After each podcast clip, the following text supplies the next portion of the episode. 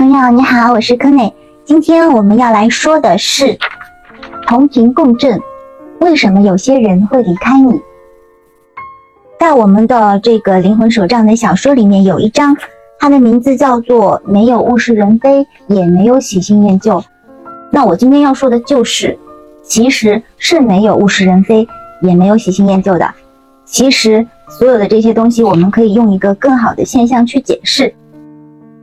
应该是在我们的灵魂手账的第二部，第二部里面的读灵卷，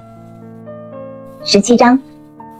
对于很多的灵魂来说，如何区分灵魂伴侣和双生火焰呢？是一件已经是一件非常容易的事情。但是这对于大多数蓝星上的居民来说还是比较困难的，很容易就会发生混淆。那么有些不明白的一些人，他们就会稀里糊涂的用一些错误的分类词汇。来进行区别，那么也有一些人曾经说过，灵魂伴侣怎么还是会输给双生火焰呀？灵魂伴侣不是应该也是非常好的吗？那我们其实有说过很多次了，对呀，灵魂伴侣，你如果你能够遇到灵魂伴侣，那当然已经是那种人生之大幸了，因为很少有人真的会遇到自己的灵魂伴侣。可是，如果你真的去想灵魂伴侣会输给双生火焰的话，那么就代表你的灵魂还需要继续进化。如果你会有，如果你会有这种想法，就说，啊，我跟对方是灵魂伴侣，我担心有一天他遇到了他的双生火焰，或者我遇到了我的双生火焰之后，我们两个人就会分开，那就说明你的灵魂还需要进化，否则你就不会用“输”这个词了。灵魂伴侣呢，属于灵魂家族，他们有可能是来自我们自身的灵魂家族，也可能是来自于其他的灵魂家族。那么遇到你的灵魂伴侣，通常是。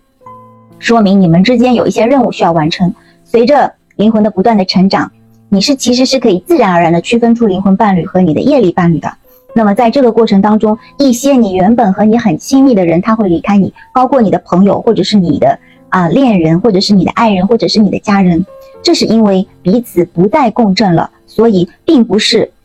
物是人非，也不是喜新厌旧，而仅仅是不能够继续再同频共振了。那么当你遇到另一些人，你们拥有相同的频率，能够共振，或者是一起创造奇迹，这并不是喜新厌旧，这是一个灵魂进化的一个本质。所以说，能够共振，所以才会觉得很熟悉，好像已经认识这些人很久很久了。哪怕你们之间认识的时间真的很短，你们也会觉得内心有高度的默契。所以归根到底，是因为没有办法共振的人是没有办法生活在一起的。那如果用我们三维世界的一个再简单不过的词语来形容，就是三观不一致。如果说你们本质上是属于一个三观不一致的一个情况，哪怕你们一开始的时候由于业力的牵引走到了一起，那么你们最终还是会发现你们彼此内心精神方面是不契合的。那么对于感情来说，精神方面的不契合才会真正的导致没有办法继续做下去，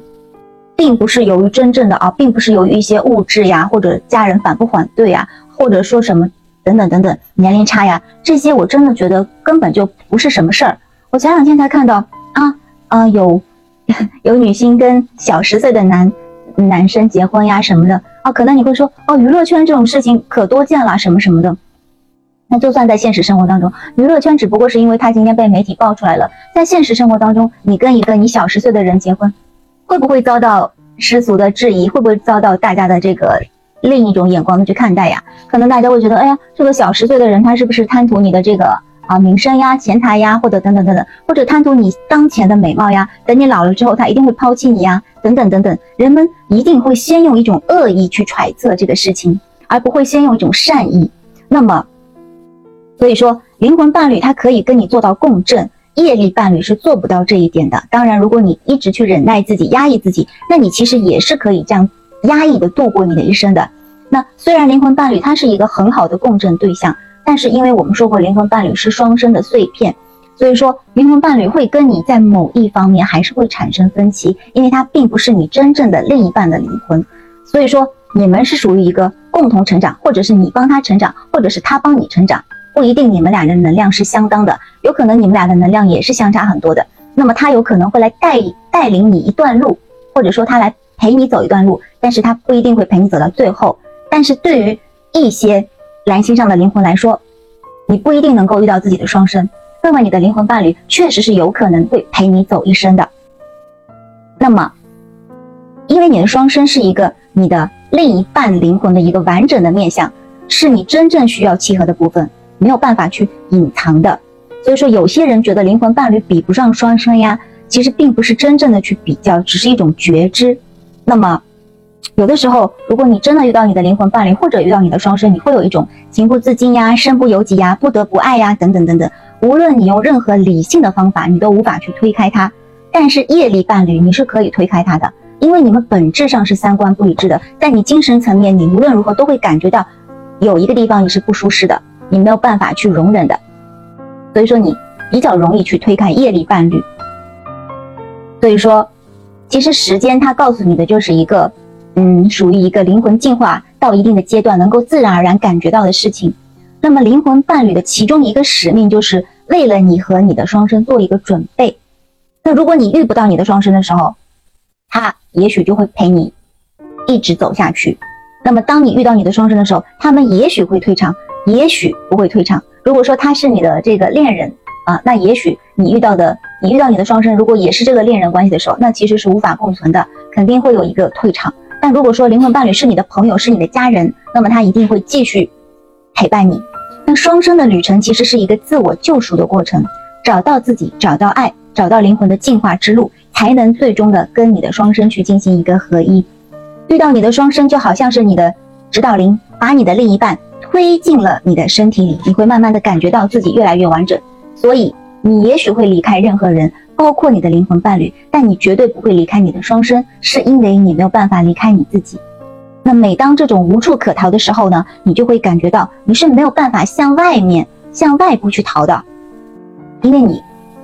只能通过内心和灵魂层面去寻找真正的原因。你和你的双生呢，是曾经生活在任何一个其他的一个高维度星球，你们之间有过十分和谐美好的生活。所以说，不管在蓝星上面经历怎样的痛苦和失意，你们都不会忘记爱的感觉，而且那是你们会在内心想要去寻找的一种感觉，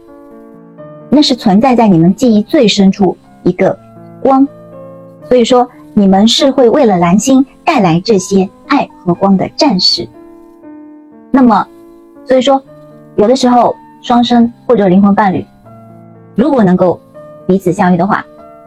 可能最明显的一个感觉，并不是哇他有多漂亮啊，哇他有多帅气，哇他有多吸引人，而是他是我的光。同频的人呢，其实他们之间的距离会越来越近，哪怕在世界的两端都有可能会相遇。不同频的人。他们即使生活在同一个家庭里面，也有可能内心会越来越分离，精神层面会越来越分离。那最后呢，我要给大家推荐一首歌，这首歌是动画片《大王饶命》里面的一首，叫做《心之火》。里面的很多歌词都是让你去 wake up 觉醒，所以说我要推荐这首歌。而且里面的很多歌词，我觉得很适合我们现在的这些在经历双生的小伙伴去听一下。